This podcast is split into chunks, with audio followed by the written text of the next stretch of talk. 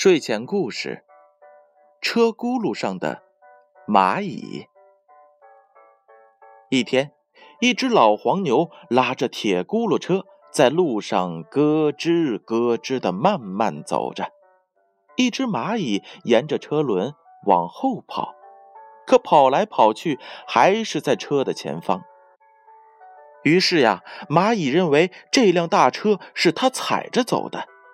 就尽最大的声音对老牛说道：“你这个蠢东西，这辆车是我踩着走的，没有了我，这车呀准停下来。”老牛看了一眼蚂蚁，没理他，继续认真的往前走着。蚂蚁不服气，又尖声尖气的大喊了起来：“喂，听见了没有？你这笨牛！”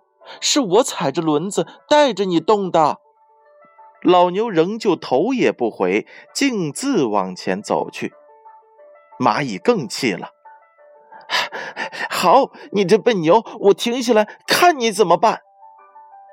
蚂蚁真的蹬在了车轱辘上不动了，嘴里还气呼呼的重复着：“看你怎么办，看你怎么办，看你怎么办。”话音未落，又重又大的铁轱辘就压在了蚂蚁的身上。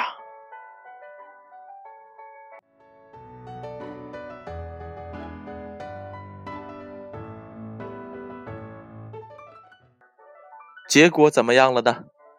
不需要我来说，小朋友们一定都能猜得到。蚂蚁呀，被压扁了。这个就是蚂蚁妄自菲薄、自命清高，认为自己呀非常有能力的一种表现。我们在这方面可千万不要向这一只蚂蚁学习呀！